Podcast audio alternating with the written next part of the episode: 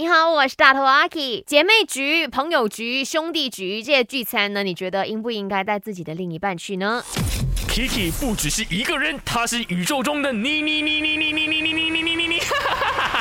人生多难题，去看 IG Aki Chinese Me，看 My 翻转 Kiki。你可以去到我的 IG Aki Chinese Me 来留言，或者是透过 My DJ Number 零二六五零七三三三三打文字，或者是 send voice message 都 OK。然后呢，我们来看看哈，在 IG 这边呢，大家的留言又有哪一些呢？伟乐说，绝对是不该，除非呢，你的闺蜜、兄弟、朋友都是好朋友。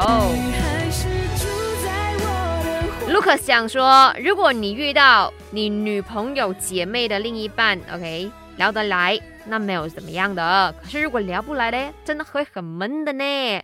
OK，然后呢，Evan 讲说要看怎么样的聚会咯。然后呢，阿燕讲我们每一次啊都很鼓励，就是有另一半的朋友呢，常常带出来一起坐着喝茶认识认识。前提是你不要在其他单身的朋友面前呢做太放闪撒狗粮的事情。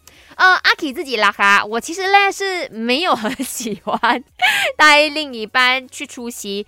朋友的聚会会的，首先我会考虑到说，呃，另一半会不会很无聊？另一半是不是每一个话题他都能够加入？还有另一半其实。如果他没有跟我去聚会的话，他可以做更加多其他的事情。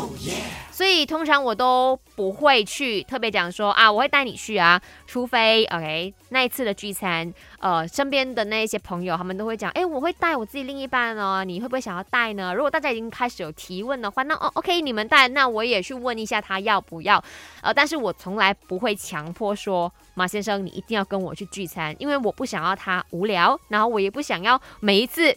就是每讲个话题，我都要重新跟他讲哦，这个东西之前发生过什么，这个人是谁这样子，我觉得太花时间了。然后我也比较少会去参与他的聚会，因为大家工作都很忙，然后工作完之后，我只想回家睡觉，还有看电视而已。